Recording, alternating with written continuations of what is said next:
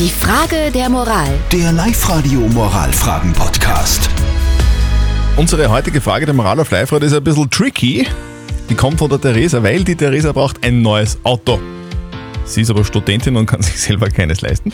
Ihre Eltern erfüllen ihr normalerweise jeden Wunsch. Jetzt ist die Frage, kann sie ihre Eltern fragen, dass äh, die ihr ein Auto kaufen oder ist das irgendwie zu dreist?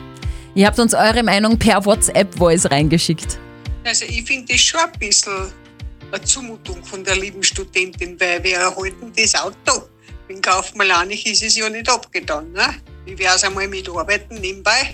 Theresa, frag einfach deine Eltern um das Auto, weil mehr wie sagen können sie nicht. Und äh, ja, es gibt ja Kompromisse.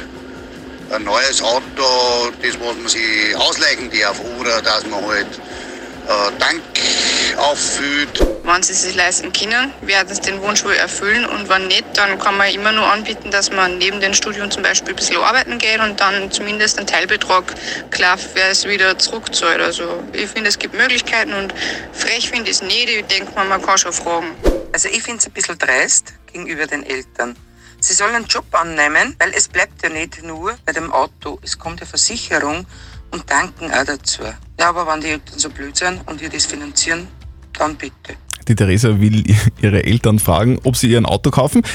Ist das moralisch vertretbar, ja oder nein? Was sagt unser Moralexperte Lukas Kehlin von der katholischen Privatuni in Linz zu dem Thema? Eltern zu sein ist eine Mischung aus Selbstlosigkeit und Aufopferung auf der einen Seite und narzisstische Persönlichkeitserweiterung auf der anderen Seite. Und es wird das Gefühl vieler Eltern sein, gerne auf etwas zu verzichten, um den Wunsch der Kinder zu erfüllen. Das heißt, natürlich dürfen sie ihre Eltern darum bitten, aber zugleich wäre es ja nicht schlecht, auch ihre Bedenken und ihre Fürsorge den Eltern gegenüber zum Ausdruck zu bringen. Sie können ja einfach offen mit ihnen reden und vielleicht muss es ja kein eigenes Auto sein, sondern tut es Carsharing auch, auch der Umwelt zuliebe.